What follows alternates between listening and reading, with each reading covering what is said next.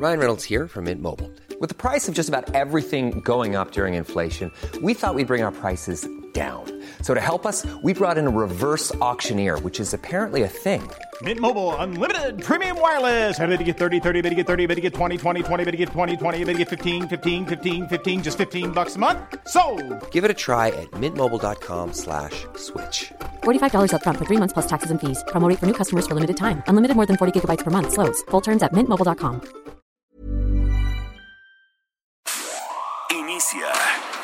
Las noticias de la tarde con Jesús Martín Mendoza en Heraldo Radio.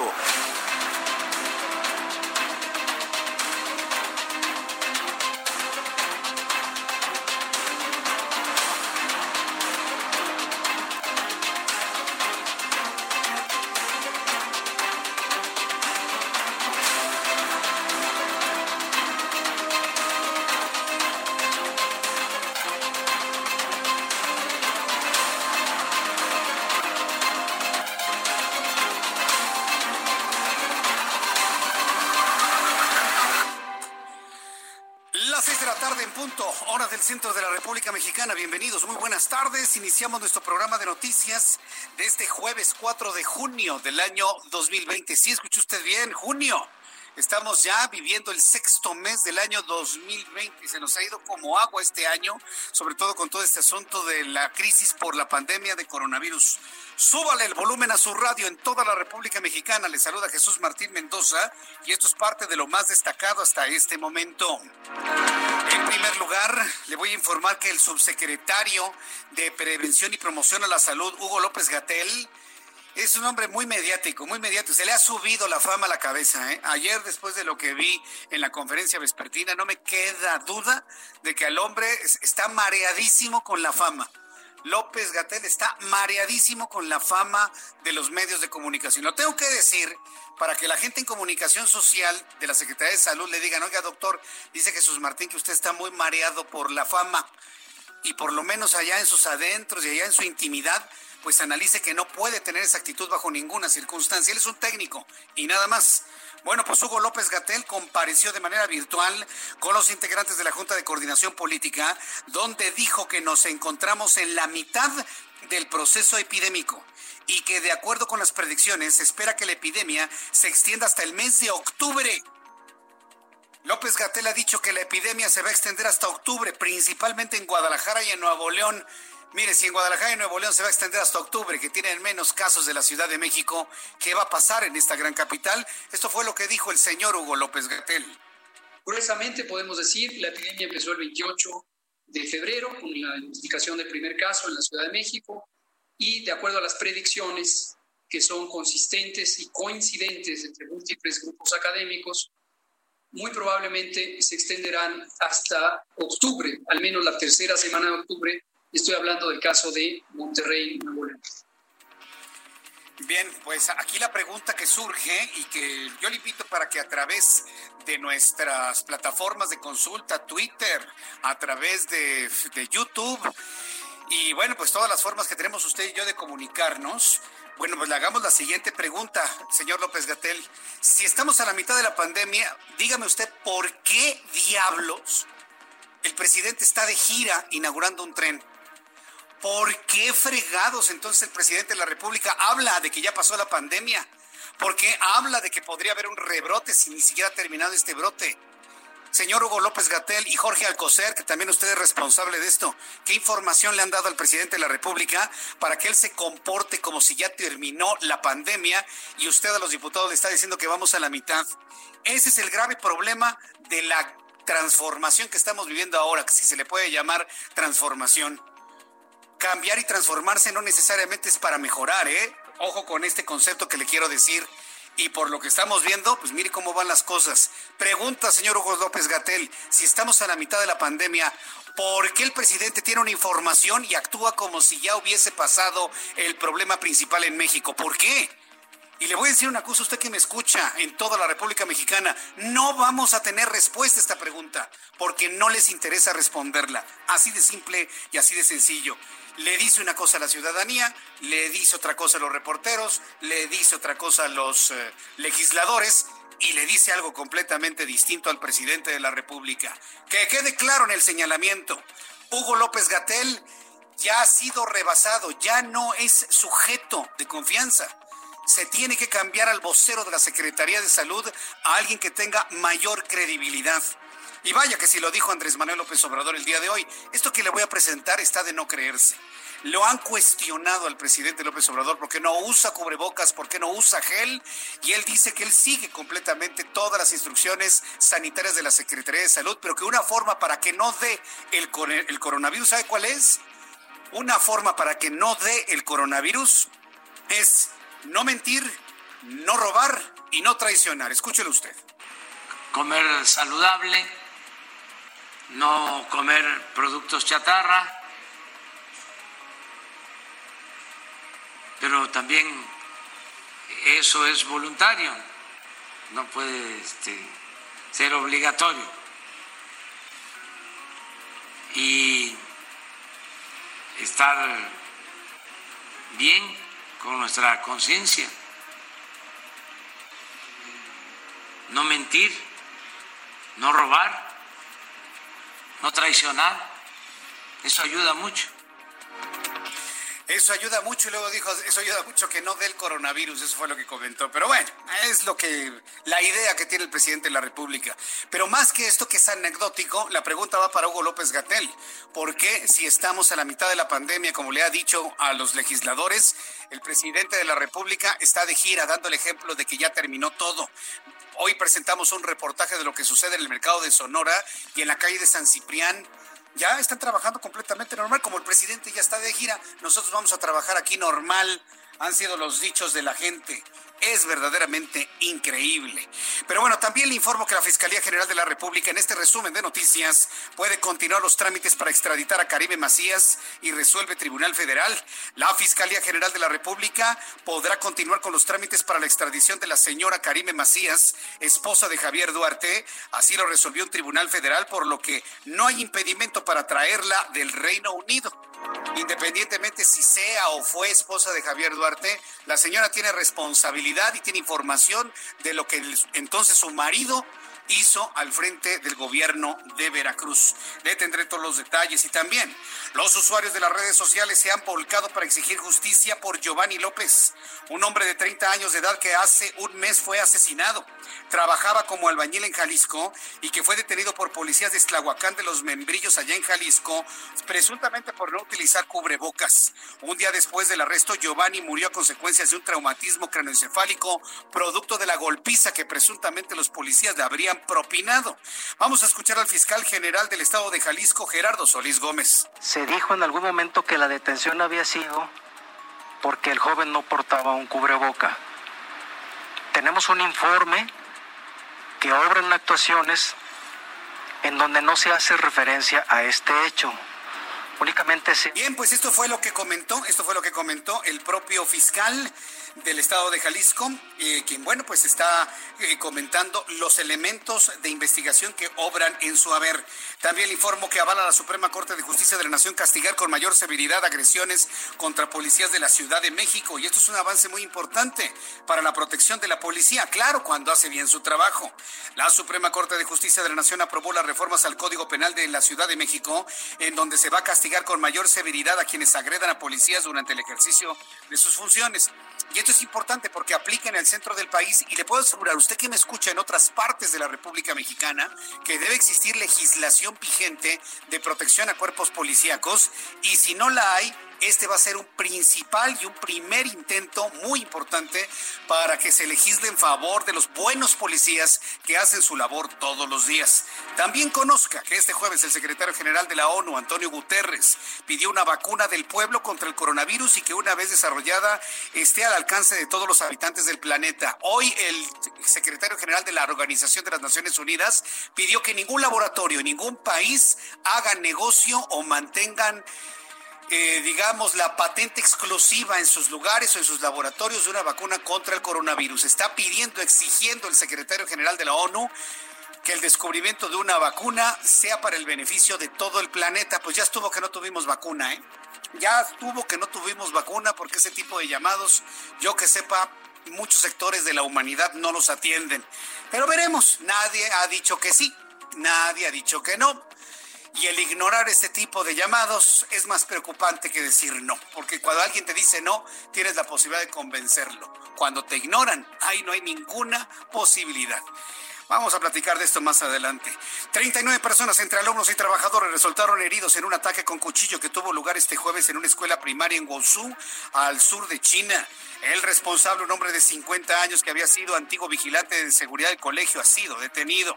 También te informaré esta tarde aquí en el Heraldo Radio que las exportaciones de México a Estados Unidos durante el mes de abril sufrieron un desplome se desplomaron 48% en comparación del mismo mes del año pasado. También informaré eh, que el gobierno de Japón informó que para los próximos Juegos Olímpicos de Tokio el año que entra, la capital contará con un número limitado de asistentes y deportistas para evitar contagios de coronavirus en las justas programadas originalmente para julio de este año. El reloj marca las 6 de la tarde con 10 minutos, hora del centro de la República Mexicana. Escuche usted el Heraldo Radio en toda la República Mexicana yo soy Jesús Martín Mendoza y le acompaño con información.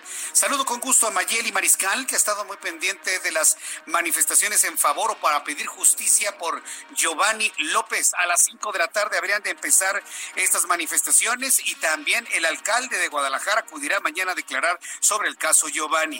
Eh, eh, adelante, te escuchamos, Mayeli Mariscal. Hola, ¿qué tal? Muy buenas tardes. Buenas tardes a toda la auditoría. Así es, esta tarde se llevó a cabo esta manifestación que salió justamente del Parque Rojo en el municipio de Guadalajara.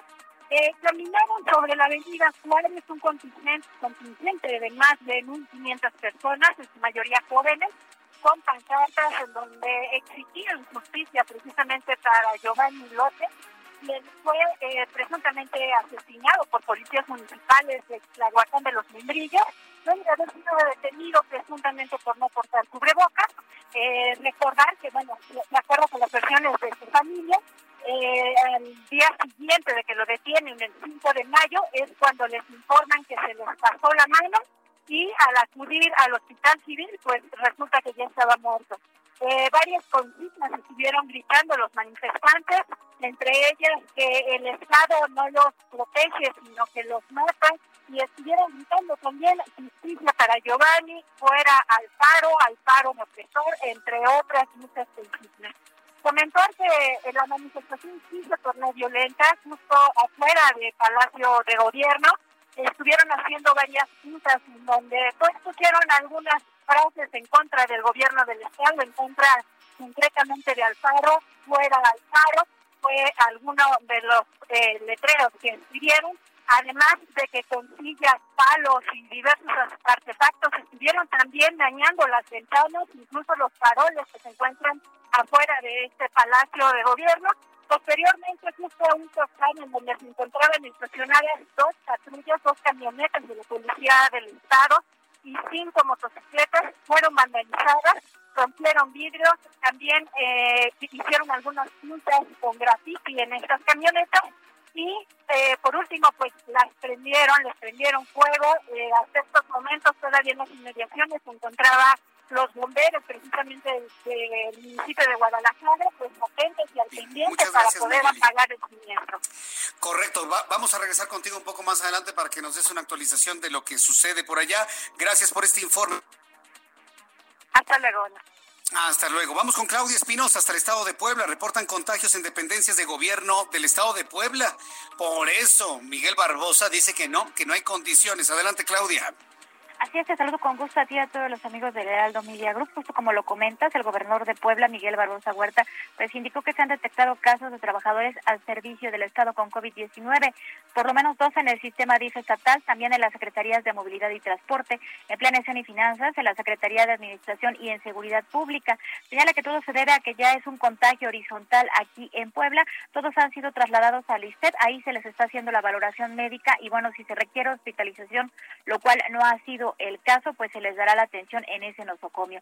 Señaló que por eso, pues solamente un tercio del personal del gobierno del estado se encuentra laborando, además de que las personas en grupos vulnerables pues se mantienen en sus casas, tal es el caso de las personas de la tercera edad y de mujeres embarazadas que no tienen fecha para regresar a laborar. Este día se dio a conocer que suman ya aquí en Puebla 3.452 casos positivos de COVID-19, 548 defunciones y hay 516 personas hospitalizadas, de las cuales 132 se reportan graves. Es el reporte desde Puebla.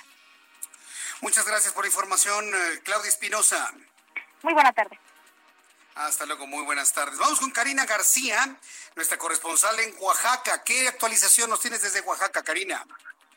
Gracias, Jesús Martín Mendoza. Informarte que hace unos minutos el gobernador del estado acabó de brindar un mensaje a todos los oaxaqueños y oaxaqueñas en donde declaró a la entidad el aislamiento voluntario. Por otro lado, te comento que un grupo de pobladores de Mazunte del municipio de Santa María Tonameca retiraron un filtro sanitario colocado a la orilla de la playa para impedir el ingreso y así evitar la propagación del COVID-19. Entre gritos, reclamos y empujones, los habitantes de esta región de la costa se enfrentaron a los elementos policíacos la noche de este miércoles, quienes al verse rebasados por el número de personas se retiraron del lugar.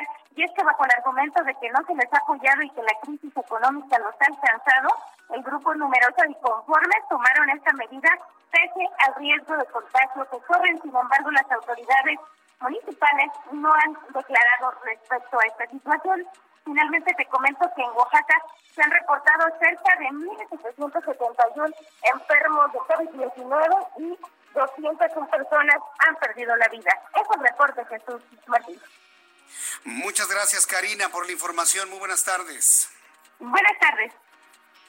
Así nuestros compañeros en las entidades de la República Mexicana. Saludamos a todos nuestros amigos que en el país están escuchando el Heraldo Radio. Saludo con mucho gusto a Daniel Magaña, nuestro compañero reportero urbano, periodista especializado en información de ciudad. Adelante, Daniel. Creo que muy buenas tardes. Pues una de tarde, recorren eh, no, bueno, no tenemos una buena comunicación con nuestro compañero Daniel Magaña. Pues decirle que aun cuando tenemos la cifra de 1092 muertos en tan solo 24 horas, nos digan lo que nos digan, hagan las maromas que quieran, de que, ay, que si no se habían incluido otros muertos, maroma que hagan son 1092 muertos en 24 horas reportados en México, ¿sí? Entonces, vamos a tener toda esta información y una actualización de lo que ocurra el, el, a las 7 de la noche, pero aún con eso tenemos una actividad en las grandes ciudades del país muy importante, Monterrey, Guadalajara, Tijuana, en ciudades del estado de Puebla se reporta pues prácticamente una normalización. Aquí en Ciudad de México, Daniel Magaña, ¿cómo ve las cosas? Adelante. ¿Qué tal, Jesús Martín? Eh, muy buenas tardes. Eh, bueno, es una tarde agradable en cuanto a las condiciones vehiculares. Sí se han incrementado eh, a lo largo de la semana, pero no tenemos problemas graves en este momento quien se incorpora de la zona de Fray Servando. Hay lugares focalizados en donde sí la actividad comercial ya ha vuelto prácticamente a la normalidad. La zona pues de Tepito, en, la zona del eje 1 norte, bueno, pues ya tenemos bastante actividad también peatonal en toda esa zona. Y se utiliza la zona de Fray Servando para incorporarse hacia Boulevard Cuarterio. En esta incorporación es ágil el avance en dirección a la Terminal 1 del aeropuerto. El reporte de Jesús Martín, muy buena tarde. Muchas gracias por la información, Daniel Magaña. Hasta luego. Hasta luego, que te vaya muy bien. Son las 6 de la tarde con 17 minutos. Así estamos iniciando nuestro programa de noticias de este jueves 4 de junio. ¿Qué es lo que sucedía un día como hoy, 4 de junio, en México y el mundo? Abra Marreola.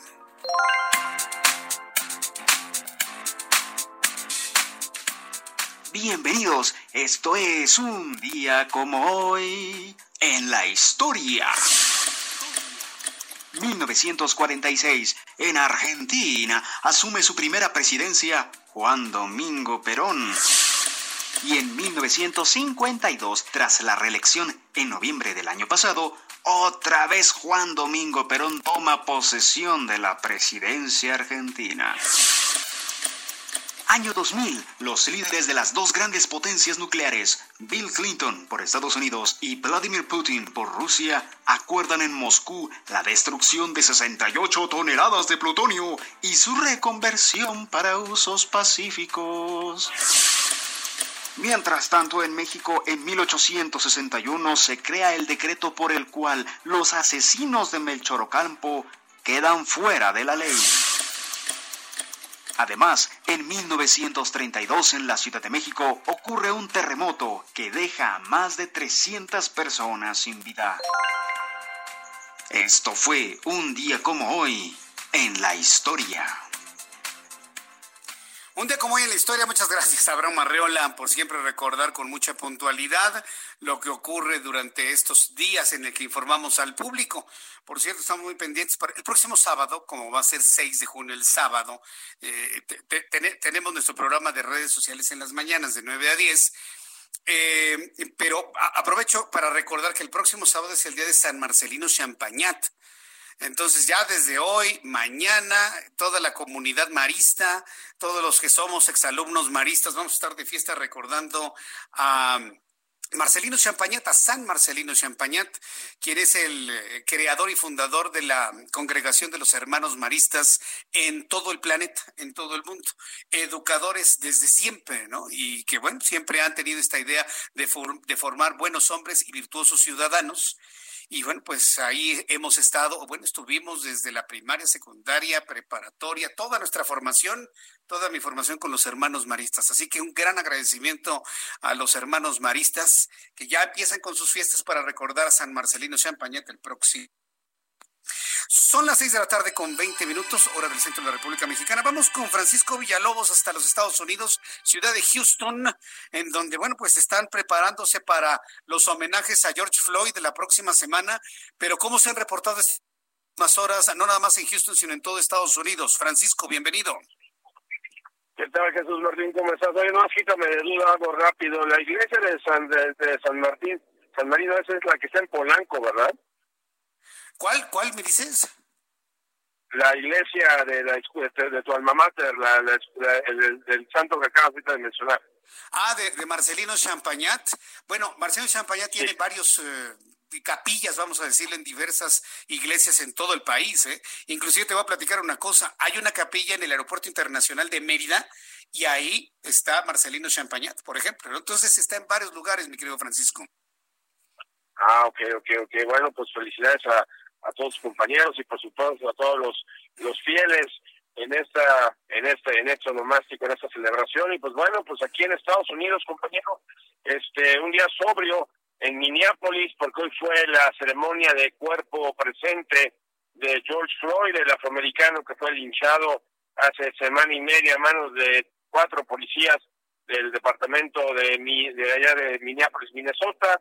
Este mucho, mucha gente, demasiada gente, quiero decir, y no es porque sobre la gente que quiera rendirle honores a este afroamericano caído, sino porque, repito, Jesús Martín, seguimos en una pandemia, seguimos en una pandemia y el mundo se está olvidando, este, Estados Unidos se está olvidando que este comanda el liderato de números de contagiados en todo el planeta Tierra y o sea, este, desgraciadamente la ceremonia que estuvo muy bonita, muy, muy elocuente y demás, pues sí, sí creó controversia debido a que Jesús Martín, desgraciadamente, muchísima gente, más de por lo menos 130 mil de esas personas que murieron por el coronavirus hasta la fecha, entre marzo hasta la fecha, Jesús Martín, no han tenido la oportunidad de poder tener sus ceremonias junto con sus personas que fallecen, o sea, no han podido ir a sus funerales, no se han podido despedir de ellos, y pues es lo que en las redes sociales, algo que están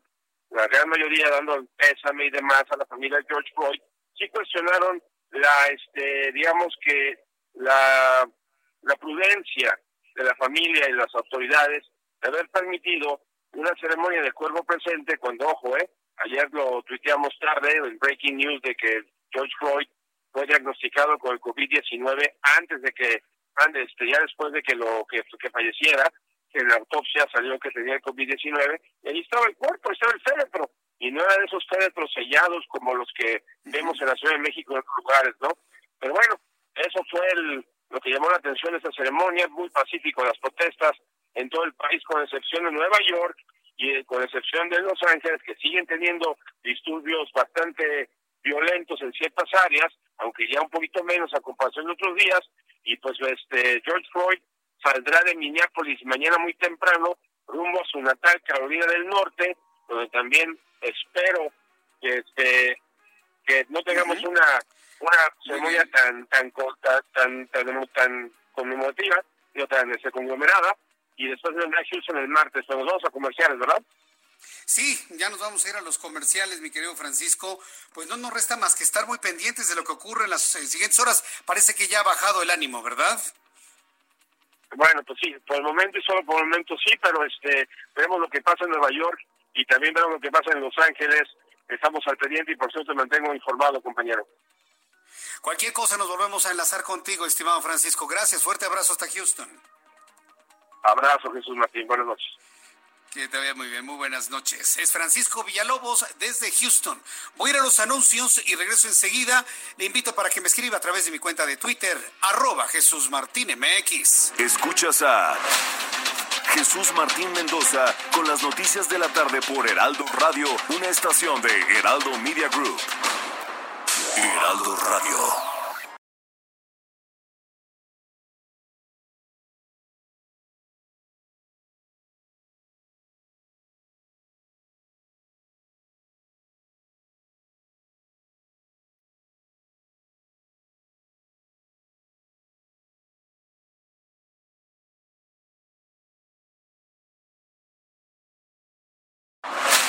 Escucha las noticias de la tarde con Jesús Martín Mendoza. Regresamos.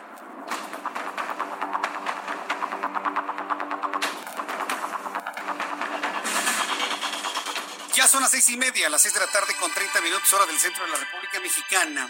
Fíjese que eh, el día de hoy no sucedió ayer ni anteayer, que puede resultar hasta inexplicable, pero hasta hoy caímos en la cuenta de las imágenes que se conocieron sobre la inauguración de la construcción del tercer tramo del tren Maya.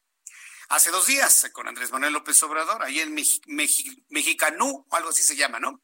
Eh, inaugurando la construcción del, del tercer tramo. Entonces, junto con el gobernador Mauricio Vila, allá en Yucatán, López Obrador le da el banderazo de salida a los trenes, bueno, al tren que emblemáticamente inaugura el tren Maya, junto con los trascabos, el material de trabajo para la línea férrea, lo que usted quiera. Pero cuando le da el banderazo al tren que va pasando, agarraron la locomotora más vieja que encontraron, los carros de tren más oxidados, más desvencijados, llenos de grafiti. Bueno, que, Andrés Manuel López Obrador no tiene una avanzada para haber revisado eso se ve claramente que se muestra consternado, ¿no? Por ver un tren verdaderamente de tiempo de, Lázaro Cárdenas, yo creo. No, no, no, no, no, una cosa espantosa. Me han dicho en las redes sociales, Jesús Martínez es un fake. No es un fake. No es un fake. Está el video en el propio canal de Andrés Manuel López Obrador, en el minuto 41. Usted ahí lo ve, donde diga inauguración tramo 3, minuto 41. Al ratito le subo la liga, si no es que borran el video, ¿eh? Todavía el video estaba hace un rato ahí. Y ahí está, en el minuto 41, lo puede usted ver, donde le da el banderazo al tren más desvencijado que encontraron. Señor de mi vida, le dice al secretario general Luis Crescencio Sandoval que ahí estaba, oye, mándame pintar ese tren y le aseguro que los elementos del ejército lo hacen para ayer Sí, no, no, si hay algo que yo a mí me admiran las Fuerzas Armadas de nuestro país, es que usted les dice, un general les da una orden y lo hacen. Me tocó verlo ahora cuando llegó el buque Cuauhtémoc a Acapulco hace dos años. Me tocó ver un día antes el lugar donde iba a llegar el buque, no había nada. En cuestión de la madrugada, un verdadero ejército de marinos hicieron el muelle, el atracadero, las guarniciones, pusieron arena, plantas, palmeras. Increíble. Si el presidente le dice a Luis Crescencio Sandoval, ayúdame a pintar ese tren, lo pintan para ayer. Claro, pero no, no lo hicieron. No lo hicieron. Hay una intencionalidad y un mensaje aquí en esto, donde hay gente que no está de acuerdo en lo que está haciendo el presidente y le echaron por tierra ese momento emblemático de un a un tren que es impresentable. Impresentable el tren. Y así lo muestra un cartón de un caricaturista que publica en algún periódico de la República Mexicana, donde se ve a López Obrador frente a un tren grafiteado de una manera muy singular. Al ratito, si quieres, seguimos platicando sobre este asunto. Antes vamos precisamente con la comparecencia que tuvo el día de hoy el señor Hugo López Gatel, que ya considero que ya no es interlocutor válido. Yo cada vez me convenzo más que Hugo López Gatel, por muy buen técnico que sea, por muy buenas intenciones que tenga, yo creo que ya no es un interlocutor válido.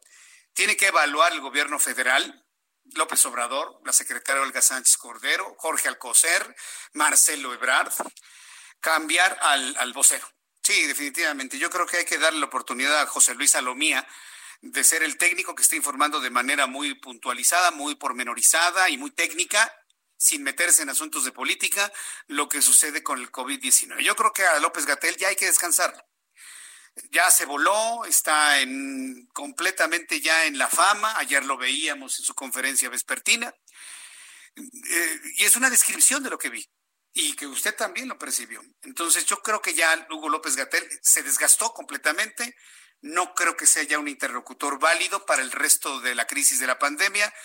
Yo soy de la idea y la sugerencia de que renueven al vocero de este tipo de asuntos. Y yo creo que José Luis Salomía podría hacer un trabajo bastante, bastante decoroso. El subsecretario de Salud, Hugo López Gatel, compareció de manera virtual con los integrantes de la Junta de Coordinación Política de la Cámara de Diputados, con el objeto de dar seguimiento a las acciones incluidas en la nueva normalidad, entre comillas, ante la pandemia de COVID-19. En la reunión, el funcionario pronosticó llegar hasta 30 mil, incluso 35 mil muertos en México. Llevamos 11 mil dice que todavía habrá dos veces más muertos. Podríamos llegar hacia 30 mil o 35 mil defunciones en el país y reiteró que no habrá una vacuna para controlar el coronavirus a menos de dos años. Agregó que se espera que la epidemia se extienda hasta la tercera semana de octubre en estados como Guadalajara, en estados como Jalisco y Nuevo León, perdóneme usted. Eh, en estados como Jalisco y como Nuevo León van a extenderse hasta octubre. Yo no entiendo por qué no mencionó la Ciudad de México, que tiene infinitamente más casos que Jalisco y que Nuevo León. Ya nos podemos imaginar que si para Jalisco y Nuevo León, amigos que nos están escuchando en estas entidades, eh, la crisis de coronavirus se extiende hasta octubre, no, pues aquí en la Ciudad de México ya nos fuimos a diciembre.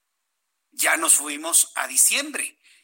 Entonces hay que leer en entre líneas esto, ¿eh? Me parece que es muy, muy importante y yo insisto, ¿por qué Hugo López Gatel está diciendo a los legisladores que estamos a la mitad de la pandemia? ¿Por qué el presidente de este país está de gira? Vamos a escuchar lo que dijo Hugo López Gatel a los diputados. ¿Para cuándo va a declinar la curva? Depende de la región del país. La curva nacional, que además, aunque se puede estimar, es, eh, no es informativa porque está compuesta de múltiples curvas, puede proyectarse hasta octubre, como ya dije, si consideramos el final de la curva epidémica predicha para eh, Monterrey y el mayor eh, descenso ocurrirá cuando en la Ciudad de México y los municipios conurbados del Valle empecemos a ver de manera sostenida, como ya se empezó a ver por 10 o 12 días, el descenso de casos. Pero una vez que baje, faltan otras ciudades y destaco Guadalajara y Monterrey.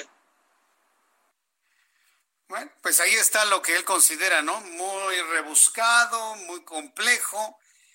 Y mire, no es, no debe ser nada sencillo para un Hugo López Gatel hacer esto, ¿no? Tener que decirle una cosa a los legisladores, una cosa a usted y a mí, otra cosa al presidente, otra cosa a la secretaria de gobernación, otra cosa a la jefa de gobierno, debe ser muy complicado. La misma situación ha desgastado a López Gatel y yo creo que con, toda responsabilidad, con seriedad, con responsabilidad, emitiendo esta opinión, porque es mi opinión personal, no sé si alguien la comparta, Hugo López Gatel ya no es interlocutor válido.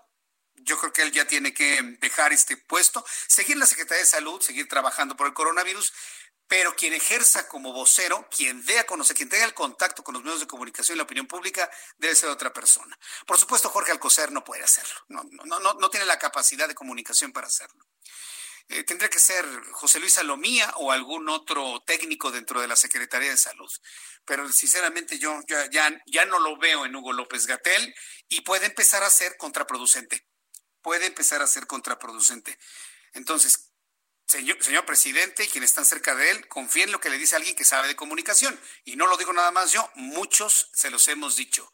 Hay que hacer un enroque, hay que hacer un cambio del vocero en materia de COVID-19 de la Secretaría de Salud. Es urgente ¿eh? para mantener los niveles de credibilidad al interior. Hoy el presidente de la República, imagínense, sigue de gira, ¿no? Él confiado en que ya pasó la pandemia, él confiado en que a él no le pasa nada, él confiado en que todo bien, no usa cubrebocas, no usa gel, no permite que le lean la temperatura, nada absolutamente. ¿Sí? Entonces yo creo que como se siente fuerza moral y no fuerza de contagio, por eso no utiliza nada de eso. El asunto es de que ha sido cuestionado el presidente de la República. Oiga, ¿por qué no se cuida? ¿Por qué no pone el ejemplo? Ahora sí le preguntaron. Y bueno, pues eh, López Obrador comentó sobre la situación que se vive, que él se ciña a lo que le diga la Secretaría de Salud en materia de cuidados, pero que también para que no dé el coronavirus es importante no mentir, no robar y no traicionar. Vamos a escuchar lo que dijo el presidente de la República. Comer saludable, no comer productos chatarra, pero también eso es voluntario, no puede este, ser obligatorio. Y estar bien con nuestra conciencia, no mentir, no robar, no traicionar, eso ayuda mucho. Esto es lo que comentó el presidente de la República, Andrés Manuel López Obrador. Cansado, yo le podría decir, inclusive hasta decepcionado, lo he percibido al presidente de la República, lo he, notado decepcionado de, toda la situación que ha estado viviendo. Sabe perfectamente bien que no fue una correcta decisión hacer lo que está haciendo. Inaugurar un tren, inaugurar una obra lo pueden hacer en cualquier momento, al principio, al mes, a los 100 días, a la mitad, un mes antes de terminar políticamente eso se resuelve muy fácil. Yo sinceramente no entiendo cuál era la urgencia del presidente hacer esa gira, cuando la pandemia está a la mitad, según lo que dice su subsecretario de Salud. El asunto es que, como le digo, está en el ojo del huracán Hugo López Gatel y desde mi punto de vista ya no es un interlocutor válido. Yo creo que ya es necesario que se haga un cambio. Fíjese que inclusive quienes piensan de la misma manera es el Partido Acción Nacional, porque Marco Cortés, quien es dirigente nacional del PAN, publicó en sus redes sociales una protesta eh, contra la colaboración de López Gatel, subsecretario de Salud, en la conformación del reglamento internacional que coordina la Organización Mundial de la Salud. Asimismo, Marco Cortés envió una carta a nombre del partido que representa a Tedros Adhanom Ghebreyesus, director general de la OMS, para acusar que Gatel ha sido renuente a realizar pruebas para la detección de COVID en el país, además de que el personal médico no cuenta con el material necesario para atender a los pacientes. La carta está firmada también por Juan Carlos Romero Hicks, coordinador del PAN en la Cámara de Diputados, y Mauricio Curi, coordinador de los panistas en el Senado de la República. Tengo en la línea telefónica a Marco Cortés, a quien yo le agradezco mucho estos minutos de comunicación con el público del Heraldo Radio. Estimado Marco, bienvenido, muy buenas tardes.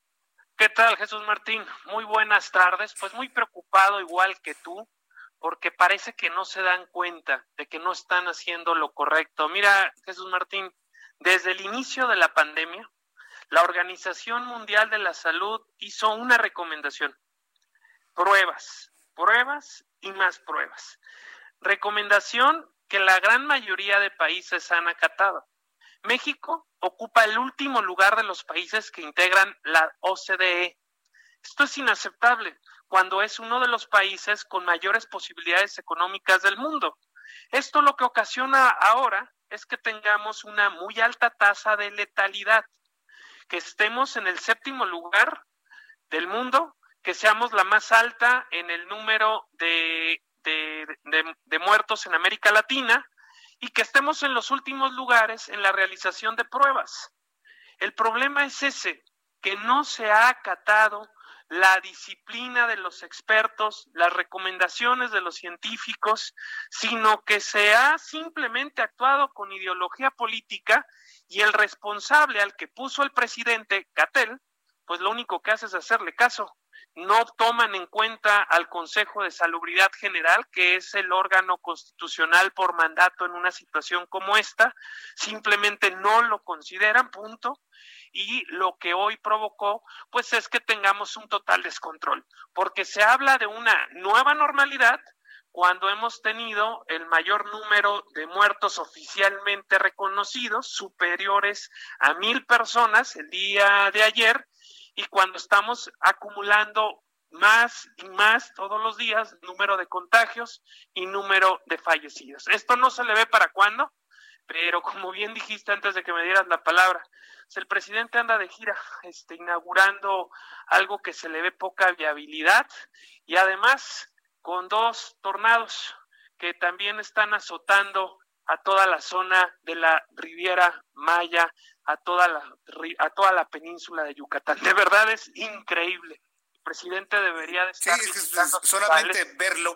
Pero eh, hemos comentado, hemos comentado también aquí que Hugo López Gatel ya no es un interlocutor válido. La verdad perdió todo tipo de credibilidad. Ustedes enviaron una carta al Mundial de la Salud para que Tedros Adhanom tome en cuenta y lo quite o, o niegue esta invitación a Hugo López Gatel. Pero yo que sí quiero preguntarles, Marco Cortés, ¿Tienen confianza ustedes en una respuesta de Tedros Adhanom? Porque bueno, pues eh, no nada más ustedes, hay otras organizaciones en México que le han mandado cartas y el señor no contesta.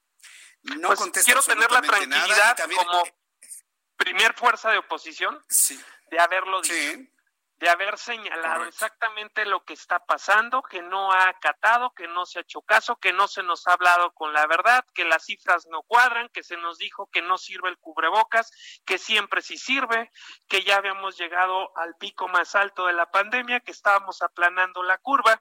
A puras mentiras nos traen. Esta es una epidemia de mentiras y es inaceptable entonces. Nada más en este momento los diputados les dice que estamos a la mitad de la pandemia y que esto va a bajar hasta octubre, que nos respondan qué hace el presidente de gira si estamos a la mitad de la pandemia. Entonces le dice una cosa a, hablamos de una a otros legisladores cuando estamos exponiendo a la gente. El problema es que esto, esto se trata de vidas, o sea, no, no, no es dinero, también es, importantísimo el dinero y también es importantísimo la productividad. Pero hoy nos ha quedado a todo el mundo claro una cosa, primero es la vida y luego es lo demás, porque todo lo demás está para servicio de la vida. Y pareciera que eso no lo están entendiendo, porque están exponiendo de manera de verdad inhumana a las personas mandando tantos mensajes contradictorios. Vaya, pues el, asunto es verdaderamente preocupante y lo que me preocupa también es de que todo este asunto se politiza, inclusive a nivel internacional. Me han dicho que Tedros Adhanom también tiene una, una idea muy particular de hacer las cosas y algunos les contesta y otros no.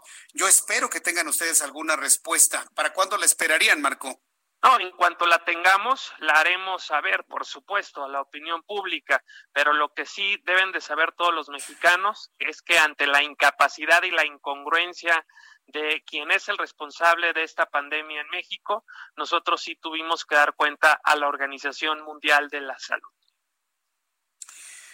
Pues esperemos, eh, esperemos alguna, alguna respuesta y bueno, pues de, como primera oposición, Marco Cortés, como primera oposición, ¿Qué van a hacer? ¿Qué tienen planeado hacer ustedes y las otras fuerzas de oposición para pues, calmar al presidente de la República? Para que entre en razón de que no estamos en tiempo de que mande un mensaje de hacer giras y de normalizar las cosas. Entendemos el problema económico, pero lo que no podemos entender es que lo haga cuando más contagios hay y más muertos hay. ¿Qué han pensado hacer? Mira, pues hemos pedido que se convoque un gran acuerdo, hemos extendido la mano en la búsqueda de construir, nuestros gobernadores han hecho lo propio, pedir que se dialogue, que se construye, el sector productivo ha hecho lo mismo. Dicho de otra forma, todos lo estamos intentando, todas las fuerzas políticas, todos los sectores sociales, pero hay un grave problema, el presidente no escucha, ni siquiera a sus más cercanos el presidente es muy idiático. Ese es el problema. ¿Qué es lo que tenemos que hacer? El 2021 está a la vuelta de la esquina y tenemos que lograr un nuevo equilibrio de poder. Y este es un llamado a toda la gente que me está escuchando. Necesitamos votar para que en la Cámara de Diputados haya un contrapeso haya equilibrio y entonces nuevamente todos nos volvamos a escuchar, nos volvamos a entender, volvamos a debatir y no vengan estas aplanadoras en donde la voz de un solo hombre es la que manda en el poder ejecutivo y en el poder legislativo. Marco Cortés, yo agradezco estos minutos de comunicación con el auditorio del Heraldo Radio, muy atentos de la respuesta y de las estrategias políticas que ustedes implementen para que por favor el presidente, el ejecutivo, ya no lo señala una sola persona, todo el ejecutivo entre en razón de lo que estamos viviendo en el país. Muchas gracias, Marco. Al contrario, yo te agradezco a ti, un abrazo muy fuerte a todos los señores que nos escuchan y cuídense, por favor. Un fuerte abrazo, que te vaya muy bien. Es Marco Cortés, el líder nacional del PAN, del Partido Acción Nacional. Vaya, bueno, pues ya le enviaron esta carta a la Organización Mundial de la Salud. Vamos a estar muy pendientes de que le contesten. Yo en lo personal tengo un deseo y una creencia. Deseo que contesten. Ya la Organización Panamericana de Salud hizo un jalón de orejas a México de que no, pueden, no podemos reiniciar actividad económica eh, con las condiciones que tenemos actualmente. Ya hay un jalón de orejas por la parte de la Organización Panamericana de la Salud, pero en el caso de la Organización Mundial de la Salud vamos a estar muy atentos de una respuesta.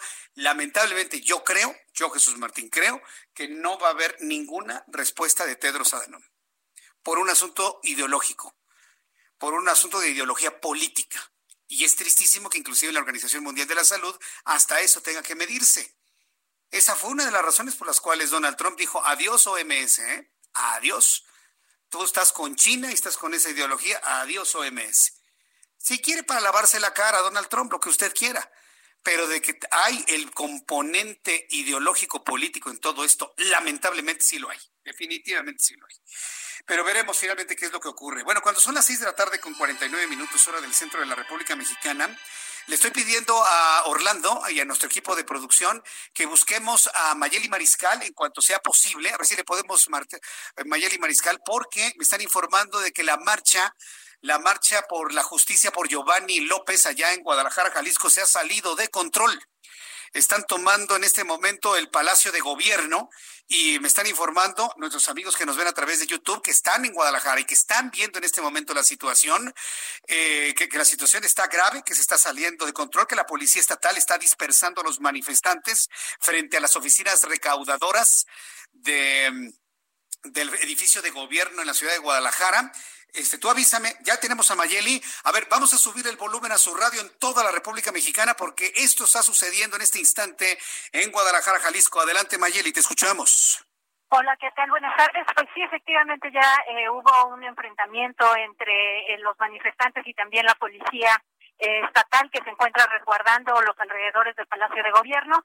Eh, como te comenté en el otro enlace, eh, se vandalizaron dos patrullas que les prendieron fuego. En las inmediaciones estaban ya los bomberos de Guadalajara en espera pues de acudir y sobre todo al pendiente porque sí estaba pues bastante encendidos también los ánimos. Los manifestantes comenzaron a golpear también las puertas de un costado en donde se encontraban los policías estatales resguardados y eh, también eh, pues los manifestantes comenzaron a un costado eh, a seguir haciendo pintas, rompiendo vidrios, con lo cual pues los policías estatales lanzaron gas lacrimógeno y tratando de disuadir a los manifestantes.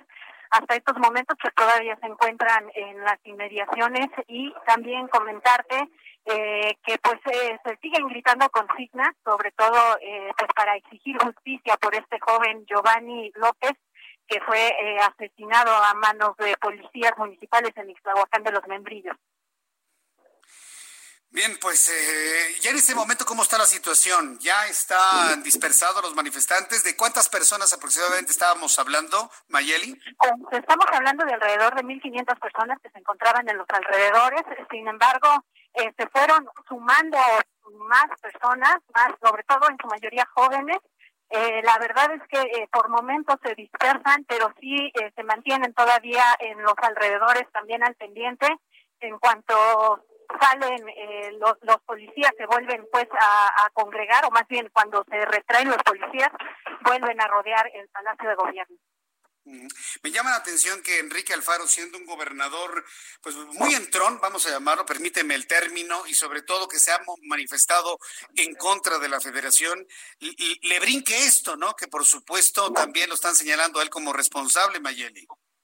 Así es, eh, recordar que, bueno, eh, más, más temprano el gobernador en sus redes sociales también posteó este hashtag justicia para Giovanni y dijo que eh, todo el, en todo el momento estuvo bajo resguardo de policías municipales, es decir, eh, prácticamente se deslinda de tener alguna responsabilidad en estos hechos. Y el propio gobernador dijo también que haría lo posible por eh, pues que se dé la justicia máxima a quienes sean responsables. El día de mañana como ya lo comentamos pues estará acudiendo el presidente municipal de Islahuacán de los Membrillos a rendir cuentas y todavía hasta estos momentos no se ha retirado de sus funciones a los policías responsables.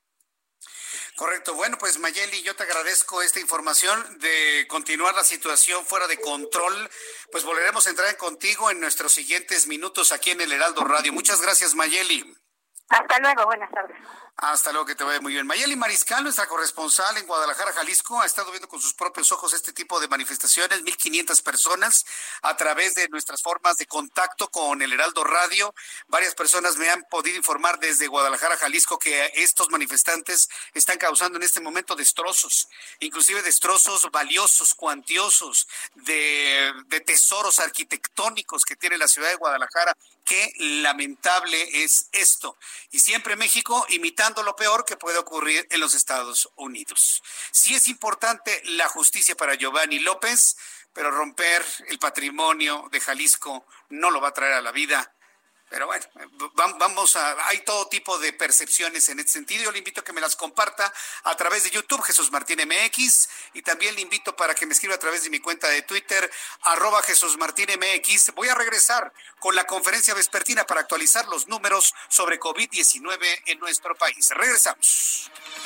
Escuchas a Jesús Martín Mendoza con las noticias de la tarde por Heraldo Radio, una estación de Heraldo Media Group. Heraldo Radio, la H que sí suena y ahora también se escucha.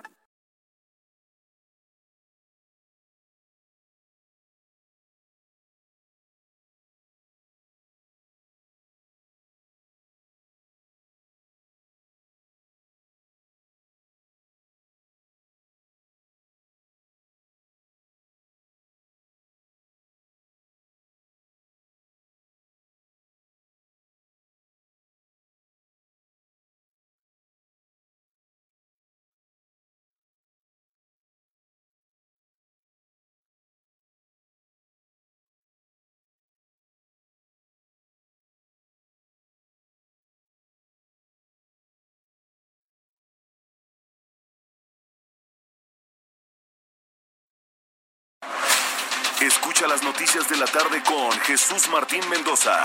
Regresamos.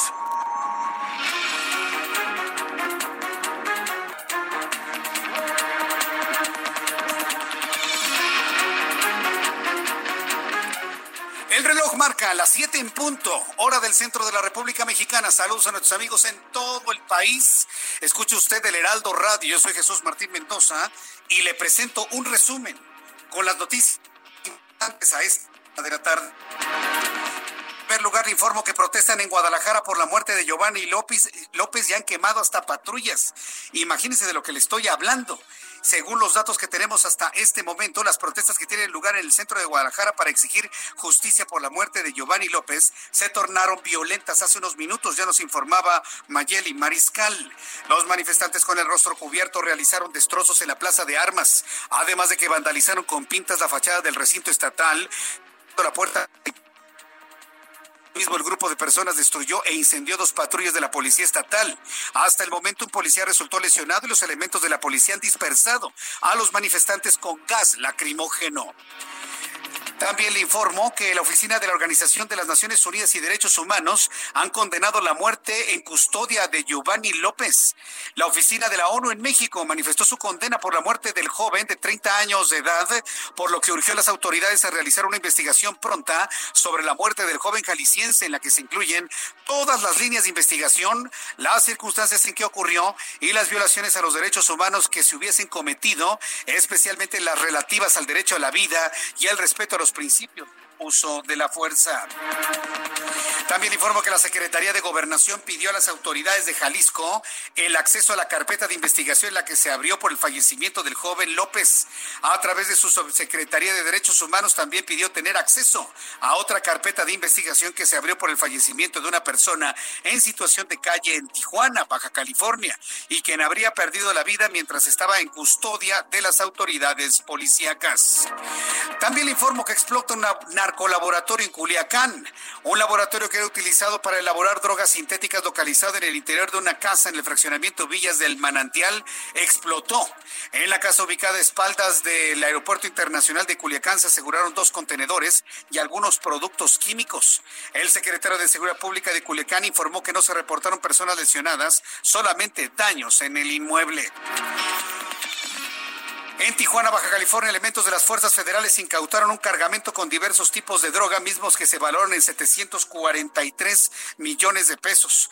La Secretaría de la Defensa Nacional dio a conocer que la acción se realizó el pasado 2 de junio durante un cateo, una propiedad ubicada en la colonia Camino Vecinal. De igual forma, se detalló que en la propiedad se encontraron 7.8 toneladas de marihuana, 2 toneladas de metanfetaminas, casi 87 kilos de cocaína, así como 131.560 pastillas de fentanilo. Cuando el reloj marca las 7 de la tarde con 3 minutos en el, en el tiempo del centro de México, ha iniciado la conferencia vespertina sobre coronavirus. En cabeza, Hugo López Gatel, subsecretario de Prevención y Promoción a la Salud. Hoy ha cambiado completamente la imagen que tenía ayer. Ayer parecía que se había ido a tomar fotografías para la portada de una revista. Sí, parece que ayer ya estaba a punto de salir en un programa de variedad y de revista. Ayer parecía que venía de la mano de su, con su novia, ¿no? Acá fresco, su, su blazer, porque ni siquiera era saco, camisa abierta hasta el segundo botón, enseñando pelo en pecho, acá. No, hoy sí ya viene completamente como un funcionario, un servidor público.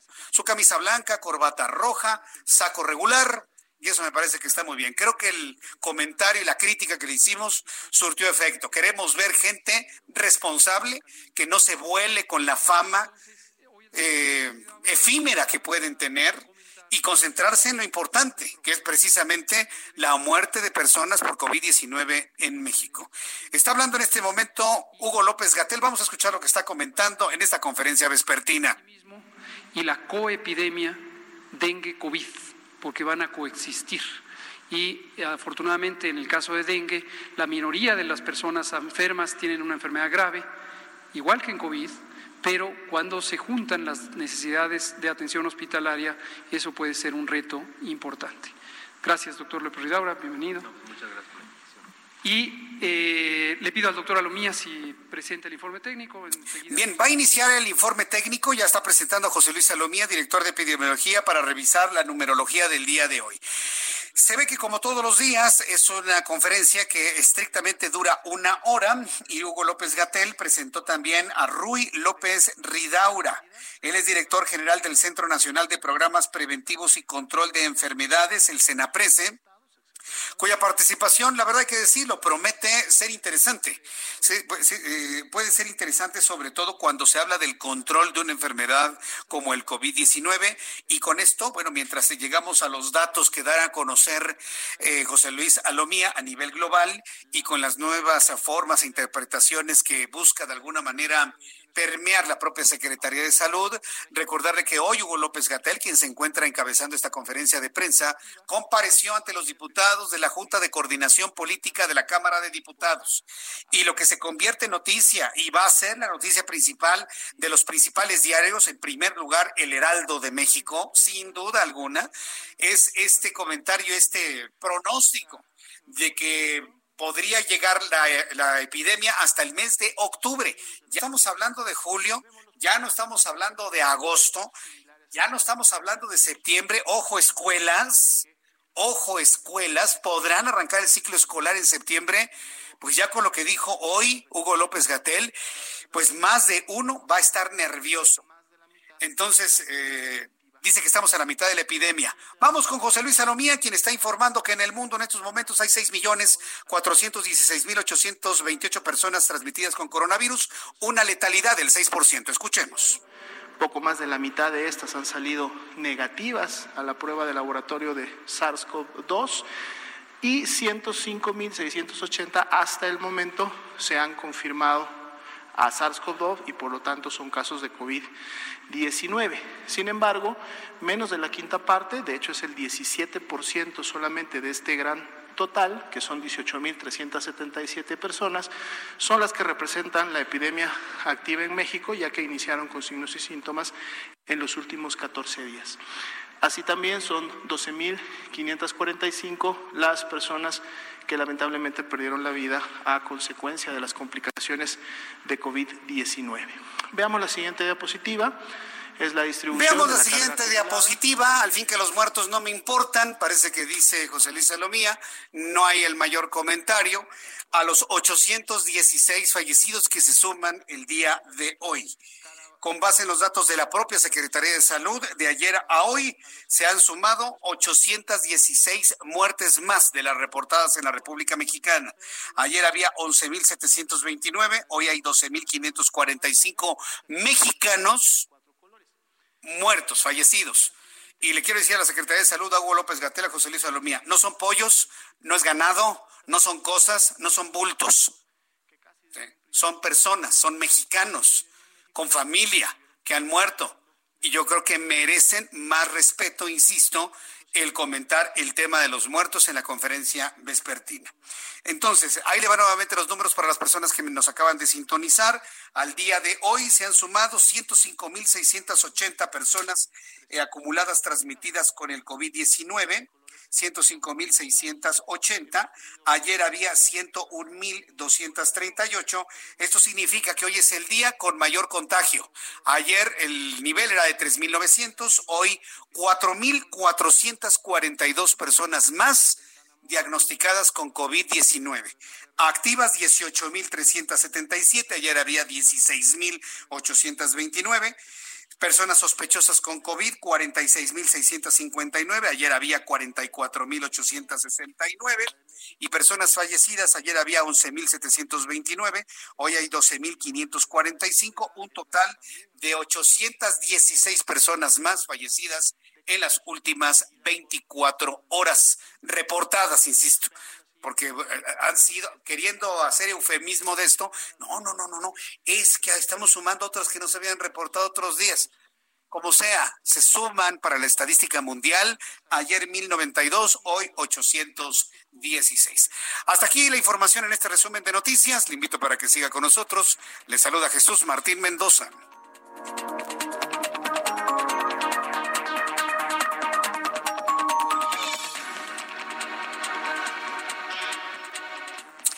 Ya son las siete con nueve, las siete con nueve hora del centro de la República Mexicana. Bueno, déjeme hacer nada más aquí un, cálculo. Tenemos 12.545 personas fallecidas al día de hoy. Esto lo podemos multiplicar por 100 y este resultado dividirlo entre 105.680 personas y nos da un porcentaje de letalidad del 10.5%. Mientras en el mundo el índice de letalidad es del 6%, en México es del 10.5%, ya bajó. Estaba en 11.2 en el mayor nivel. 11.2, 11.1, 11.2. Hoy se lo reporto en 10.5 el índice de letalidad en nuestro país. Es importante también hacer este cálculo porque lo hace la Organización Mundial de la Salud. Bien, vamos a continuar con la información. ¿Y con quién vamos, Orlando? ¿Me dijiste? Vamos con nuestro compañero Israel Lorenzana en algún punto del Valle de México. Estimado Israel, adelante, te escuchamos.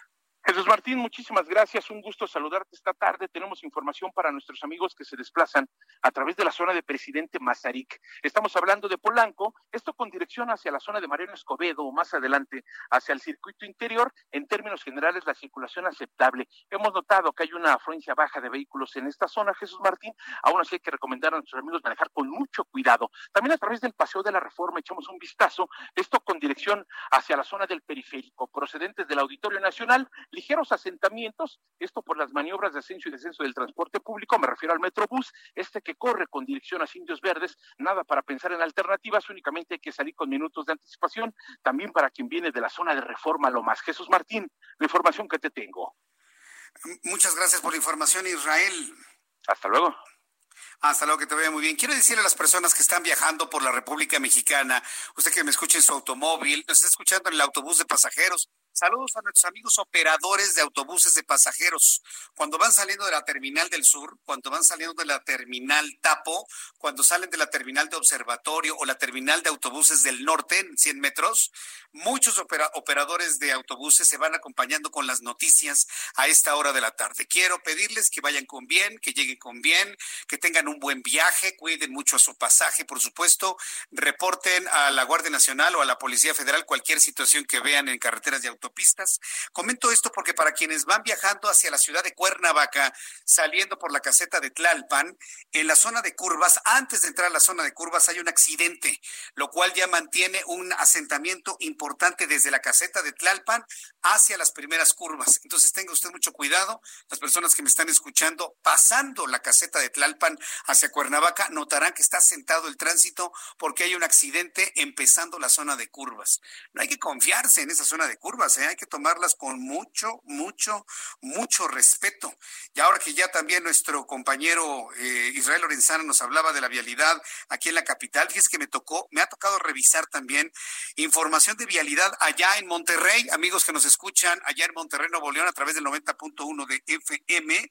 Bueno, pues estamos viendo que muchas vialidades, sobre todo en Constitución, a la, al cruce con Avenida Cuauhtémoc se mantienen cerradas por obras. Así que tome, por favor, algún tipo de desviación. Ya hay un asentamiento importante desde el Metro Fundadores, pasando por la Preta Obelisco, por todo lo que es la Avenida Cuauhtémoc. Eh, así que hay que tomar desde antes de llegar a este punto de cruce conflictivo, tomar sus, eh, sus precauciones para que no lo atrape el tránsito. También a la altura de la colonia Gonzalitos, amigos de Monterrey, Nuevo León, informarles que en la Avenida General Pablo González Garza fluye con toda normalidad de oriente a poniente, poniente, oriente a la altura de Galerías Monterrey. Así que maneje con mucho cuidado, amigos que nos escuchan en Monterrey, Nuevo León, y gracias por su sintonía. Y como siempre, saludos amigos en Monterrey, amigos en Escobedo. ¿Qué tal en Guadalupe? ¿Cómo les ha ido con esta transmisión del Heraldo Radio? Y en San Pedro también, muy contentos que nos escuchen, como siempre ha sucedido a esta hora de la tarde. Hay otras noticias importantes que compartirle a esta hora de la tarde. Fíjese que el asunto de Javier Duarte, el exgobernador de Veracruz, es un asunto que todavía está vivo y que por supuesto alcanza a la que fue su esposa, la señora Karime Macías, la señora que escribía para imaginarse todo el dinero que estaba llegando, que le llevaba su marido. Merezco abundancia, merezco abundancia, merezco. Imagínese el impacto emocional que tenía la señora al ver tanto dinero, tanto lujo, tantos caballos, tantas casas, tantas joyas, tantos coches. Se puso a escribir, merezco abundancia, merezco, sí, sí, sí, la merezco, merezco abundancia. Karime Macías, famosa por el merecer abundancia. Bueno, pues la Fiscalía General de la República podrá continuar con los trámites para la extradición de Karime Macías, ex esposa de Javier Duarte. Así lo resolvió el Tribunal Federal. Recuerde que la señora Karime Macías vive ricamente y lujosamente allá en, el Reino Unido, en Londres, en la ciudad de Londres. En Kensington creo que vive. La Villa Real. no, si le digo que aquí en México debemos haber sido una corona siempre, porque los políticos se sienten como reyes Definitivamente. Bueno, pues Karime Macías vive en una villa real, allá en Londres. Bueno, la decisión aclara que el amparo otorgado a la señora Macías a finales de mayo solo protege para que una vez, estén, una vez que esté en México no sea extraditada a un tercer país y no hay impedimento para traerla del Reino Unido. La ex primera dama de Veracruz está acusada de haber participado en afectaciones al erario estatal por 112 millones de pesos mediante empresas fantasmas, por lo cual jueces mexicanos liberaron una orden de captura en su contra por desvío y operaciones con recursos de procedencia ilícita.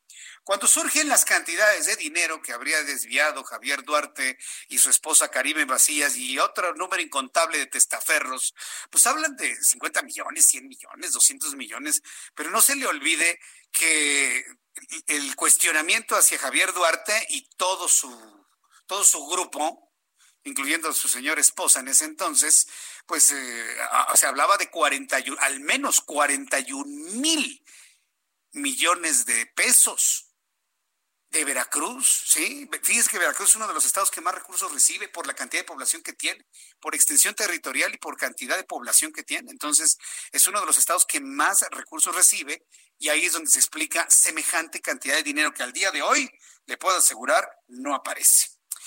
En otro asunto, el homicidio de Alfonso Isaac Amboa Lozano, exfuncionario de Hacienda, ¿se acuerda? Este hombre que fue, dicen, silenciado y cuatro familiares, fue un crimen pasional y económico. No, si le digo que para darle la vuelta y taparle el ojo al macho, todo es pasional. Todos andaban contra todos, ¿no? Entonces, por eso los mataron. Mm. ¿Cómo, cómo se dice en redes sociales? Ajá, ajá. Informar, sí, ah, ok. Sí, ya quedó claro, ¿no? Informaron autoridades estatales.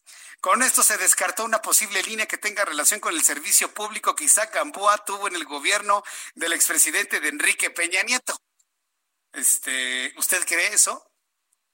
Bueno, vamos a pensar que sí, ¿no? Qué mundo, ¿no? Todo el mundo anda metido en plíos de faldas y entonces por eso los andan matando, fíjese. Y uno pensando ahí, podridamente, ¿no? De que es por las cosas que sabían y las cosas que ocultaban. Qué bárbaros somos, ¿verdad? Qué mal pensadotes podemos ser. Bueno, Betsabe N., esposa y viuda de Gamboa, sostenía una relación amorosa con el excolta del exfuncionario. Miren nada más de lo que nos venimos a enterar. Híjole. Se llamaba Carlos José N., quien se constató que es elemento activo de la Marina y con quien la señora esposa del hoy Oxiso presuntamente planeó y ejecutó el multihomicidio. No, esto está. Hoy lo seguimos leyendo, Orlando, porque pues, hay niños, ¿no? No, pues ya, ya lo leí. Hasta ahora la Fiscalía General del Estado tiene identificada a cuatro personas contra quienes obtuvo orden de aprehensión y fue en el poblado de Alpuyeca, en el municipio de Xochitepec, donde detuvieron a Jesús Manuel N., de 30 años de edad, quien fue asegurado del Estado hacia la Ciudad de México. ¿Sí? no, no, no, no, no, no. Mire, yo no sé si esto sea cierto o no. O sea, de que a este señor, ¿cómo se llama? ¿Cómo se llamaba? Alfonso Isaac Amboa Lozano. Yo no sé si lo mataron por el asunto este de, de, de, que sabía demasiado, vamos a dejarlo en esos términos, porque sabía demasiado, o si de verdad la señora quería deshacerse de él porque quería más al marino. Es, muy extraño este caso, pero mire, como hay tanto, tanto asunto y tanto dinero metido en ese caso, mire, mejor ahí la dejamos, porque ya para que las autoridades determinen de que se trató de un crimen pasional y no lo que parecía lógico, quién sabe qué tanto cosa hay detrás de ello. Así que asunto cerrado finalmente. Bueno, cuando son las 7 con 19, avala la Suprema Corte de Justicia de la Nación castigar con mayor severidad agresores contra policías en la Ciudad de México. Este es un avance yo creo, muy importante para los derechos de los, de los buenos policías que hacen bien su trabajo y que para su tranquilidad, para la tranquilidad de usted, le puedo asegurar que son la gran mayoría. Las corporaciones policíacas lamentablemente viven un descrédito, pero por un puñado, por aquellos que no les satisface absolutamente nada y se meten o se van a la tiendita de enfrente.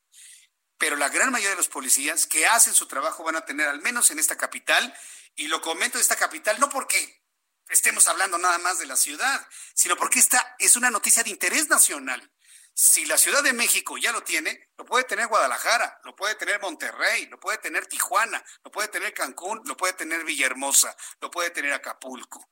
Entonces, en un ratito más le voy a tener esta información, porque tenemos en la línea telefónica, Orlando, Está en la línea telefónica Fernando Oliveros. Fernando Oliveros es director de la Asociación Mexicana de Industrias Innovadoras en Dispositivos Médicos. Y lo hemos invitado porque reitera esta asociación, la AMID, el compromiso para continuar colaborando con autoridades del sector salud en México frente a la contingencia por COVID-19. Fernando Oliveros, me da mucho gusto saludarlo. Bienvenido. Muy buenas tardes. Hola, muy buenas tardes, Jesús Martín. Encantado de estar contigo y con tu auditorio. ¿De qué manera esta Asociación Mexicana de Industrias Innovadoras que usted dirige participa con el sector salud durante esta crisis que ya dijo el doctor Hugo López Gatel? Todavía nos falta, ¿eh? porque estamos a la mitad de la pandemia. Sí, pues mira, desde el principio hemos estado trabajando en tres grandes líneas. Eh, productos muy, o sea, eh, áreas muy, muy reconocibles. Una que son equipos de protección personal, todo lo que tiene que ver con caretas, tapabocas, protectores. Dos, las pruebas eh, tanto diagnósticas como confirmatorias. Y tres, equipos de soporte de vida, los famosos ventiladores, monitores de pulso, de pulso cardíaco, oxímetros. Y pues evidentemente hemos estado desde el principio dando esta batalla conjunto con los médicos a quienes mandamos siempre nuestro reconocimiento, que son los verdaderos héroes de esta situación. Y pues estaba tratando de, por un lado, traer producto lo más posible a México disponible, también ayudando en la reparación de equipo que estaba ya disponible en México y con algunas ideas de cómo podemos, por ejemplo, mover ventiladores de unos hospitales a otros. Hemos estado realmente buscando maneras de poder apoyar a los pacientes, que es lo que nos mueve. A ver, se han vuelto muy famosos por razones mediáticas e informativas los ventiladores. Pero estos dispositivos, eh, ¿cómo funcionan? ¿Ingresan directamente hasta los pulmones o solamente en la tráquea? ¿Y, qué ayuda respiratoria le dan al paciente? Mira, básicamente estos equipos lo que hacen es a través de la famosa palabra de intubación, lo que hacen es llevar directamente y ayudar a los pulmones a, que puedan realmente hacer su función sin tanto desgaste inflamatorio. Uno de los grandes temas que estamos viendo con esta enfermedad tiene que ver con que justamente hay mucha inflamación a nivel respiratorio y pulmonar y entonces hay mucho mucha molestia y mucho dolor para el paciente y muchos problemas para realmente llevar el oxígeno directamente hasta la hasta la sangre, ¿no? Entonces estos equipos lo que se hacen es a través de intubación eh, eh, sustituyen, si quieres ponerlo así, eh, sustituyen la labor de los pulmones y lo que hacen es que de manera mecánica pues hacen el mismo trabajo y llenan y, introducen el aire y también extraen el dióxido de carbono para que el paciente pueda pues respirar de una manera menos dolorosa, menos complicada y obviamente de una manera mucho más eficiente. ¿Por, qué son caros estos equipos, estos llamados ventiladores con esta posibilidad de intubar y su precio promedio en el mercado en cuánto está? Pues mira, depende, eh, porque también es otra cosa que hemos visto y justamente hemos trabajado mucho en, informar. No todos los ventiladores, hay muchos ventiladores y muchos tienen diferentes funciones. En este caso en particular estamos hablando de ventiladores de eh, invasivos que le llamamos nosotros, que son ventiladores que justamente permiten eh, esta, esta, esta terapia de apoyo de vida a los pacientes. un ventilador tiene una, vida útil perdón, ¿me están escuchando? Soy un poco de música por ahí. Sí, sí, claro. Ah, perdón. Ah, discúlpame. Este, es, lo que tienen que haber justamente son ventiladores que duran de 7 a 10 años y pues son unos equipos de altísima precisión que permiten justamente sostener la vida de los pacientes. Entonces, hoy en día un ventilador, el, precio de un ventilador más o menos ronda entre los 20 y 30 mil dólares, 40 mil dólares, dependiendo de, de, su, de su utilidad. La calidad. Bien, pues eh, Fernando Oliveros, muchísimas gracias por este tiempo para el auditorio del Heraldo Radio. Sigan con esta labor y nosotros estaremos muy pendientes informando al público. Muchas gracias, don Fernando Oliveros. Gracias a ti, y gracias por abrir nuestro espacio para poder comunicar a la gente. Gracias. Gracias por estar presentes. Gracias. Vamos a ir a los mensajes y regreso enseguida en el Heraldo Radio. Escuchas a Jesús Martín Mendoza con las noticias de la tarde por Heraldo Radio, una estación de Heraldo Media Group. Heraldo Radio.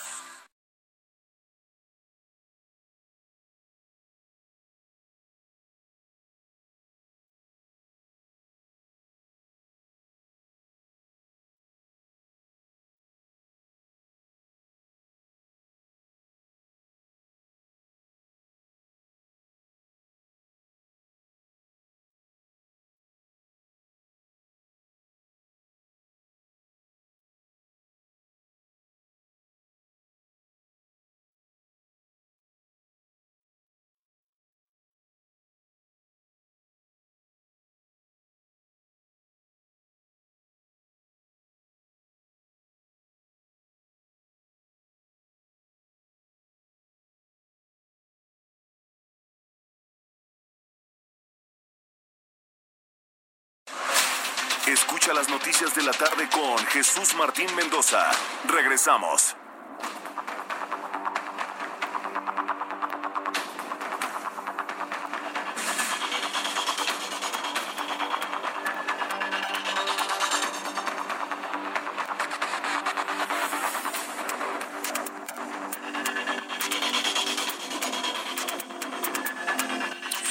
El reloj marca las siete con treinta, siete y media de la ¿Tarde de la noche? ¿Qué le gusta? Siete de la tarde. Sí, siete de la tarde tenemos cielo azul, sol brillante en el centro del país a esta hora de la tarde. Aproveche las horas de luz adicionales. Quiero enviarle un saludo a Pamela Arbizu. Siempre está muy pendiente de las noticias a esta hora de la tarde. Y bueno, pues me está comentando que la situación en Guadalajara está terrible. Mayeri Mariscal, que es nuestra corresponsal en Guadalajara, está muy pendiente de todo.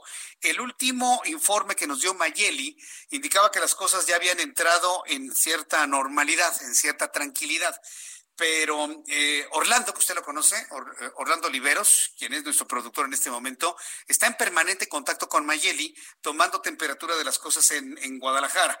Entonces, en este momento le está hablando para ver si hay algo nuevo que informar o si nos mantenemos con el informe que nos dio hace unos instantes. Me están comentando que el sol está muy radiante. ¿Saben qué? El sol ya tendremos oportunidad de hacer alguna entrevista con algún especialista en esta materia. Ha sorprendido a los científicos. Antes de ir a la siguiente entrevista, comentarle que el Sol está transitando por uno de sus mínimos históricos. ¿Qué es un mínimo? Una muy baja actividad del Sol, muy baja actividad del Sol. Pero como todavía en el sistema solar y en el universo hay cosas que no entendemos muy bien, sería pretencioso como humanos decir que ya sabemos todo lo que pasa en el sistema solar a menor actividad, a menor actividad del Sol, ha habido una mayor radiación hacia el planeta Tierra, es decir, una radiación de viento solar. Es algo muy extraño. ¿Por qué se considera que hay una baja actividad en el Sol? Porque no tiene manchas solares. Apenas está apareciendo una que generó una explosión, obviamente en otra dirección que no es la Tierra, muy importante.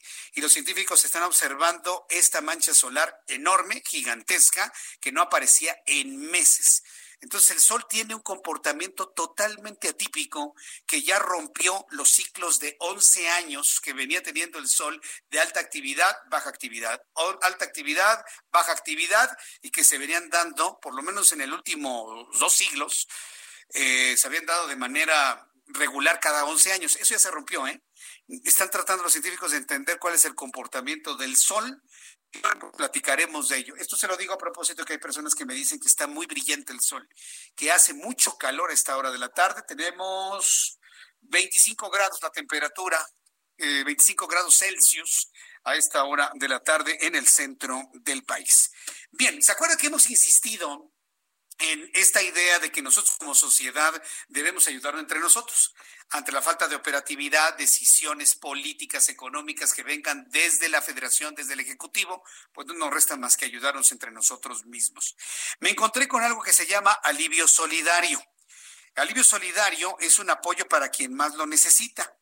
Y en esta, en esta comunicación de prensa me informa que con el objetivo de apoyar a los grupos que han resultado mayormente afectados por la crisis y pandemia de coronavirus, nace Alivio Solidario, que es una iniciativa integrada por un grupo de ciudadanos y empresarios que junto con organizaciones de la sociedad civil buscan arropar a uno de los sectores más desprotegidos. ¿Sabe cuáles son? Las trabajadoras y los trabajadores del hogar. Eh, tengo comunicación en estos momentos con Elizabeth Lloyd. Ella es una de las principales promotoras y organizadoras, impulsores de esta iniciativa Alivio Solidario, a quien yo le agradezco estos minutos de comunicación con el auditorio del Heraldo Radio. Elizabeth, bienvenida. Muy buenas tardes. Pues muy buenas tardes, señor Mendoza, y muchísimas gracias por la oportunidad de platicar con usted sobre Alivio Solidario como has dicho, que el Alivio Solidario es un movimiento social de apoyo a víctimas del desastre económico provocado, provocado por el COVID-19, ¿no? So, como lo sabes, en México hay 2.3 millones de personas que son trabajadoras y trabajadores del hogar, el 92% son mujeres y lamentablemente con el COVID miles han, han perdido su trabajo. 2.3 millones de trabajadores del hogar, donde el 92% son mujeres. Hablando de esta numeralia, se tiene más o menos un estimado un estimado de cuántas personas han perdido su trabajo, ya sea porque los han despedido, las han descansado, entre comillas, sin goce de sueldo, o simple y sencillamente les dicen que ya no hay trabajo. ¿Qué porcentaje de estos 2.3 millones necesitan este tipo de apoyos? Sí, pues es muy buena pregunta porque como lo sabes con la distancia social y todo, del 75% al 80% de la población, de, la población de los 2.3 millones de trabajadoras y trabajadores del hogar han perdido su trabajo, ¿no? So, es, es un tiempo muy grave para ellos porque lamentablemente con la, la, la, cosa que está pasando con el COVID y con la distancia social y todo, que muchas familias le han despedido, ¿no? Y para nosotros es muy importante para um, ayudar a estas personas y especialmente para las mujeres porque uno de tres mujeres son las jefes de la familia y eso significa que ellas están responsables para traer el dinero para dar a comer a sus niños, a los padres y todo, ¿no? esto afecta el ecosistema completamente de la familia. Ahora, eh, a, lo largo de los últimos años, y hace apenas, ¿qué será? Dos semanas, tuve la oportunidad de conversar con organizaciones de la sociedad civil que se han conformado para proteger el trabajo y a las trabajadoras del hogar. Se ha trabajado inclusive desde el punto de vista legislativo para poderlas integrar al seguro social y que sean los patrones quienes hagan esta tramitología para que por lo menos además de su sueldo les den la posibilidad, el derecho que tienen de tener un seguro social. Estas acciones no han sido suficientes entonces Elizabeth Lloyd? Para nada, porque las trabajadoras del hogar son uno de los sectores más afectadas ante la crisis de salud y constituyen una parte considerable de la fuerza de trabajo del empleo informal y son uno de los grupos más vulnerables y discriminados. La mayoría no cuentan con seguridad social, derechos laborales, contrato y posibilidad de ahorro es una situación pues, muy, muy grave. Platíquenos, Elizabeth Lloyd, ¿en qué consiste Alivio Solidario? Es decir, ¿qué están recaudando? ¿Qué están armando? ¿Están entregando dinero? ¿Están entregando despensa?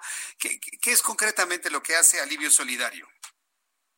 Sí, Alivio Solidario, para más información, es www.aliviosolidario.mx es un movimiento, es una plataforma social de apoyo a las víctimas del desastre e-, e-, económico. So, conectamos trabajadores del hogar en situación vulnerable con donantes que quieren aportar un alivio económico mensual. Y no da nada, si la gente que quiere dar 50 pesos, 10 pesos, 2 mil pesos, 200 pesos, no hay ningún uh, límite al, donativo, ¿no? So, la cosa es que, como he dicho, conectamos las trabajadoras del hogar con un alivio económico mensual de dos mil pesos al mes por tres mm. meses a cada una de ellas. Y te digo algo, hemos lanzado ayer y ya tenemos más de 700 mujeres que son trabajadoras del hogar que han, que han aplicado en nuestro sitio web.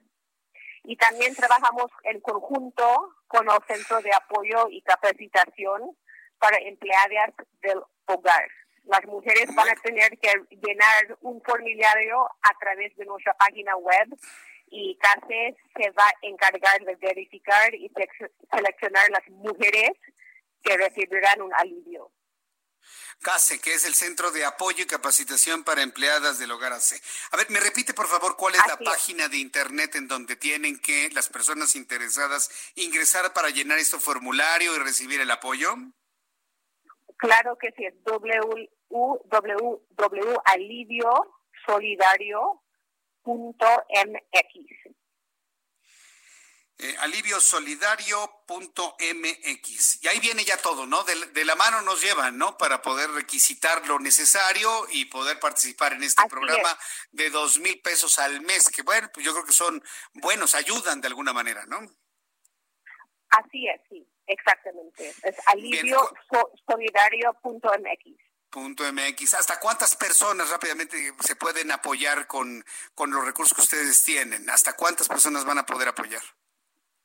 La verdad depende muchísimo en las donaciones, ¿no? So, como yo te dije, ayer hemos lanzado, ya tenemos más de 700 mujeres que son las trabajadoras del hogar que necesitan el alivio económico. So, eso depende muchísimo en las donaciones que vamos a recibir de los ciudadanos, de las empresas, de todos. Muy bien, pues también hacemos una convocatoria para aquellas personas que puedan donar. Eh, en esta misma página va a encontrar usted el, mecanismo para poderlo hacer. Elizabeth Lloyd, muchas gracias por participar en el Heraldo Radio. Muchas gracias y muchas felicidades por ese apoyo. ¿eh? Muchísimas gracias. Muchísimas gracias. Hasta luego. Que le vaya muy bien. Escuchó usted Elizabeth Lloyd, se, escuchaba, se escucha completamente orgullosa de lo que están haciendo, de poder brindar eh, con su dinero y el apoyo de los demás algo y canalizarlo, en este caso, a trabajadoras del hogar. Entonces, me, da mucho gusto que haya este tipo de acciones, porque créame que ese llamado que hemos hecho ante la falta de pericia o ante las impericias que hemos visto, hasta ante las faltas de interés también, porque estamos ante la falta de interés de ciertos sectores gubernamentales de ayudar a diversos sectores, pues estamos ayudando entre todos. Nos estamos ayudando entre todos para salir adelante de esta crisis que, mire, todavía se antoja, todavía que le falta. Pero soy López Gatel dijo que estamos a la mitad. Le dijo a los integrantes de la Junta de Coordinación Política, si usted no lo escuchó, que estamos a la mitad de la pandemia. ¿Puede usted creerlo? Ah, pues no nos resta más que seguir teniendo paciencia. Le repito, ¿quiere usted ayudar a las trabajadoras del hogar a través de un aporte hacia alivio solidario? ¿O es usted trabajadora del hogar que quiere inscribirse a este programa de apoyos de dos mil pesos al mes? Entre a www.aliviosolidario.mx, www.aliviosolidario.mx. Son las 7.42, las 7.42 hora del centro de la República Mexicana. Eh, en unos instantes más le voy a platicar lo que ha avalado la Suprema Corte de Justicia de la Nación eh, en cuanto al castigo con mayor severidad a agresiones contra policías en la Ciudad de México. Rápidamente le digo que la Suprema Corte aprobó reformas al Código Penal de la capital para imponer penas adicionales para quienes lesionen a policías durante el ejercicio de sus labores. Atención, gobiernos de los estados. Atención, amigos que nos escuchan en el resto del país. Algo así que ha aprobado la Suprema debería aplicarse en cada una de las ciudades importantes que nos están escuchando. Ahora el artículo 138 bis del Código Penal de esta capital describe que cuando una víctima sea integrante de alguna institución de seguridad ciudadana en el ejercicio de sus funciones o con motivo de ellas, la pena será agravada en la tercera parte. Esta, pena también incluye 48 a 360 horas de trabajo comunitario. Con esto los ministros aseguraron que al no especificar un cuerpo policíaco, se busca proteger a cualquier funcionario de la seguridad ciudadana pues entiendo que esto aplica para la Ciudad de México, pero tiene principios para hacerlo nacional, por lo que estoy viendo en cuanto al criterio eh, compartido por parte de la Suprema Corte de Justicia de la Nación. Ya estaré informando, amigos que nos escuchan en el país, acciones similares que a raíz de esto se empiecen a aplicar o a implementar en otras ciudades de la República Mexicana. Por lo pronto, cuando son las 7.43, las 7.43, hoy es jueves, jueves de cambio climático. Está ya listo el ingeniero Carlos Álvarez Flores, presidente de México Comunicación y Ambiente. Elige a las almendras como el snack ideal para disfrutar entre comidas todos los días. Ponte almendra y disfruta de un estilo de vida saludable e inteligente. Presenta. El comentario y análisis del ingeniero Carlos Álvarez Flores. Ingeniero, me da un enorme gusto saludarlo como todos los jueves. Bienvenido, muy buenas tardes. Muy buenas tardes, Jesús Martín. Rápidamente. Dígame. Hay tres mexicanos, oílo bien, tres. Tres. De 130 millones que somos, tres. Lo vergonzoso es que uno es Víctor Villalobos Arámbula, que es el secretario de Agricultura y Desarrollo Rural. Y el otro es Javier Trujillo Arriaga, director del SENACI, que es un organismo muy importante que tiene que ver con la producción agrícola. Y ahora, Hoy salió otro, ayer salió otro, el tercer hombre mexicano que dice Bosco de la Vega Valladolid, que dicho sea de paso, ¿eh? con todo respeto para los ingenieros industriales del TEC de Monterrey. Este ingeniero industrial y de sistemas, fíjate nada más, ingeniero industrial de sistemas, hablando de lo que no sabe, del glifosato. Es presidente de una asociación civil, yo también soy de asociación civil, pero la mía es muy diferente a la de él. Él se llama Consejo Nacional Agropecuario. No sé a quién representa. Yo represento la salud de los mexicanos. Tengo 30 años defendiendo la salud de los mexicanos. Y lo que hoy voy a decir, pues es contundente.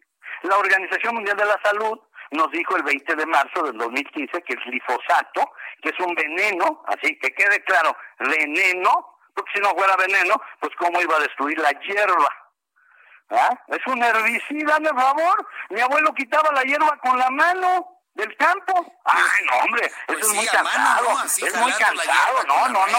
Llegaron los gringos y llegaron allá. No, hombre, ¿cómo crees? Es muy cansado. No, mira, ponle este veneno inteligente que nada más destruye la hierba. Oye, ¿y no le hace daño a mi suelo agrícola? No. ¿Y no le hace daño a mi cultivo? No. Ahora bien, tres mexicanos, es una vergüenza que dos sean funcionarios de la 4T, porque hay otros funcionarios de la misma 4T, que es Víctor Manuel Toledo Mansur, secretario de Medio Ambiente, Julio Trujillo, eh, también de la subsecretario de la Semanal, y por supuesto Ricardo Ortiz Conde, que es el director de eh, la Dirección General de, se llama Gestión Integral de Materiales y Actividades Riesgosas, que negó por primera vez en la historia de este país una importación de glifosato. Acuérdate que las poderosas están por encima de los gobiernos, están por encima de la salud. Primero es su negocio y luego la salud. Y yo voy a hablar hoy a nombre de miles y miles de niños que han muerto de leucemia, de millones de mexicanos que están muriendo de insuficiencia renal, porque la primera causa de la insuficiencia renal son los plaguicidas tóxicos junto con los metales pesados. Hoy te puedo decir, no puedo leer todas las, tengo aquí cartas, ya las tienes en tu WhatsApp, ¿eh? fíjate bien, te mandé todas las cartas, vamos que a por supuesto ya las tiene don, don Víctor Manuel Toledo Mansur, las tiene él las cartas, por supuesto que tiene la mía. Pero voy a, voy a mencionar a los que yo considero más importantes de todas estas organizaciones. ¿eh? 38 ONG de las más importantes de este país.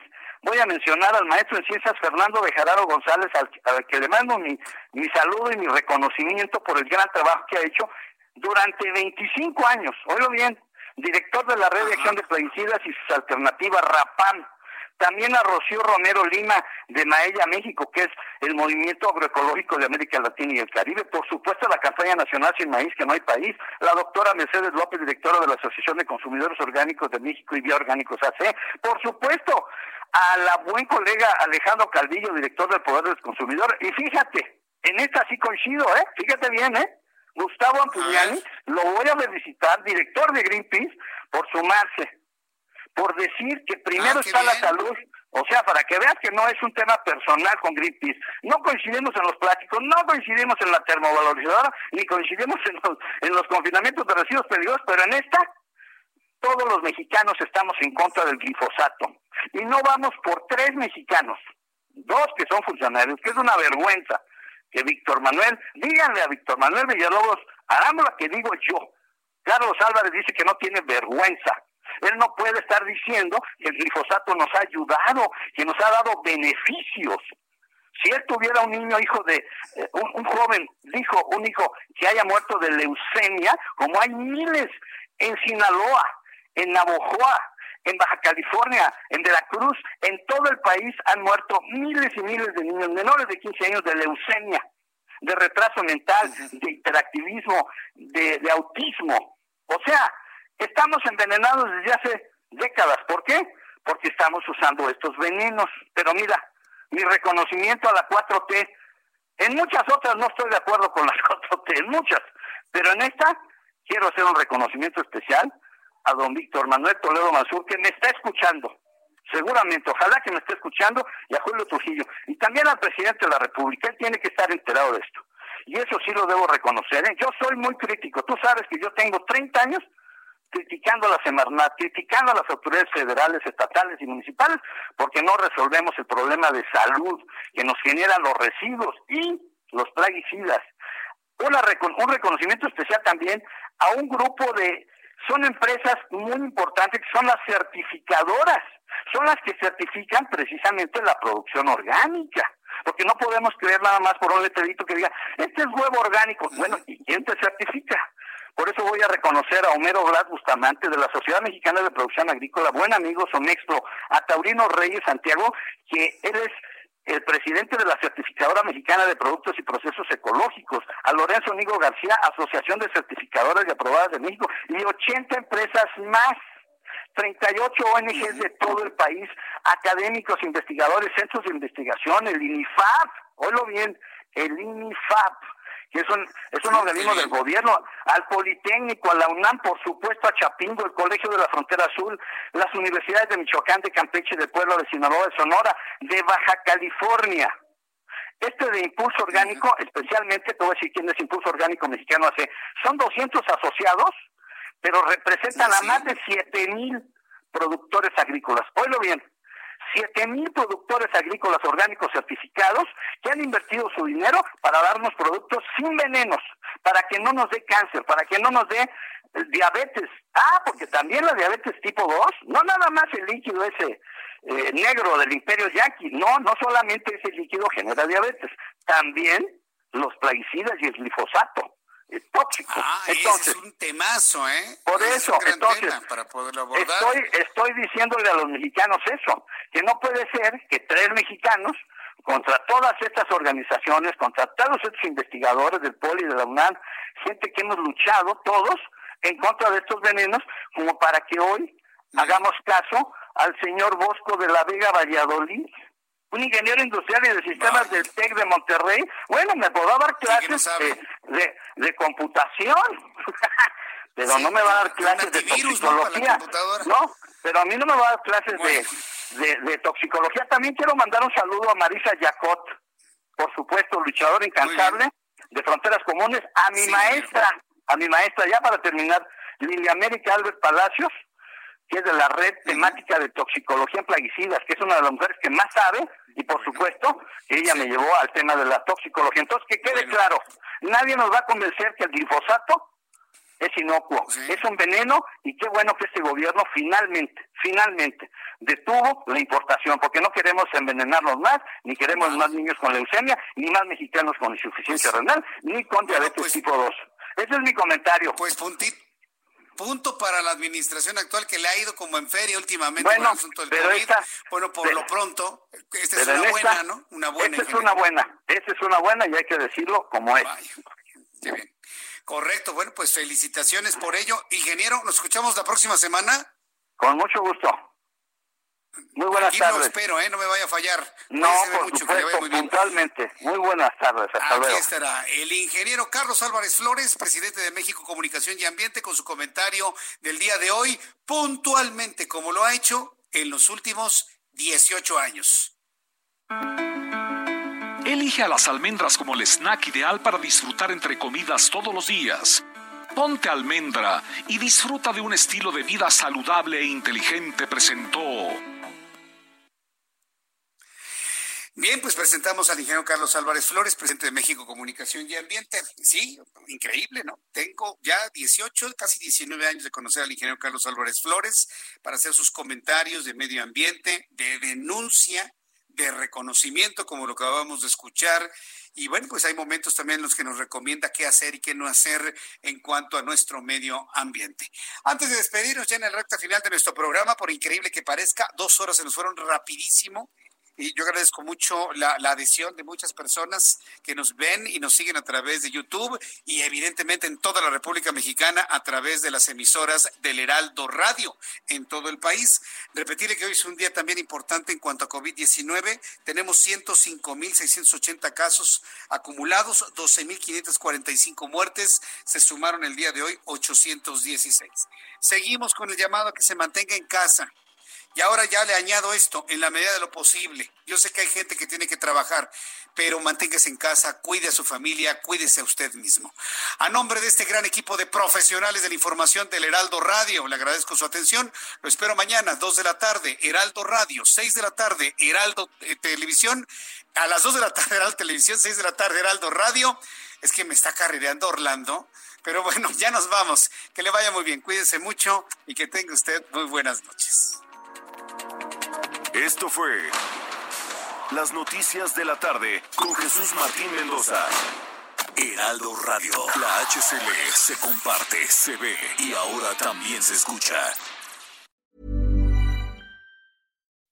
When you make decisions for your company, you look for the no-brainers. If you have a lot of mailing to do, stamps.com is the ultimate no-brainer. Use the stamps.com mobile app to mail everything you need to keep your business running with up to 89% off USPS and UPS. Make the same no-brainer decision as over 1 million other businesses with stamps.com. Use code program for a special offer. That's stamps.com, code program.